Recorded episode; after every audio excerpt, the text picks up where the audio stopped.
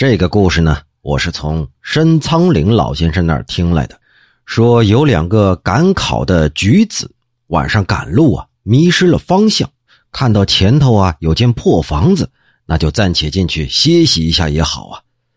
这破房子的院墙啊倒塌了一半，房子也没门窗，那书生呢就想到西厢房去坐着，忽然听到那院里大树后头有声音。大家都是读书人，要是不让你们进来呢，这也说不过去。只不过呀，这西厢房是小女住的，还请不要进去。这东厢房啊，是老夫我教学生的地方，二位倒是可以进去坐坐啊。这两个书生一听啊，就觉得这声音不是鬼魂，那就是狐仙呢。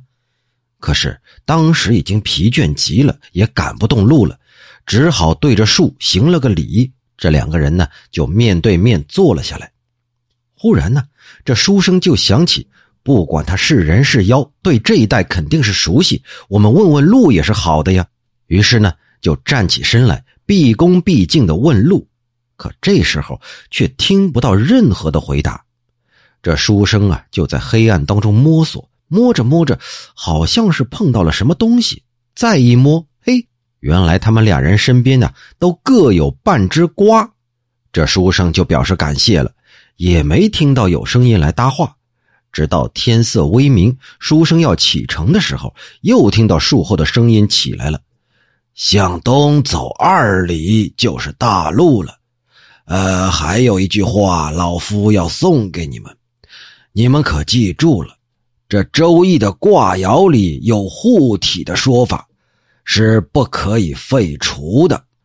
这书生不明白这话到底什么意思，待到再要细问呢，又没有回答了。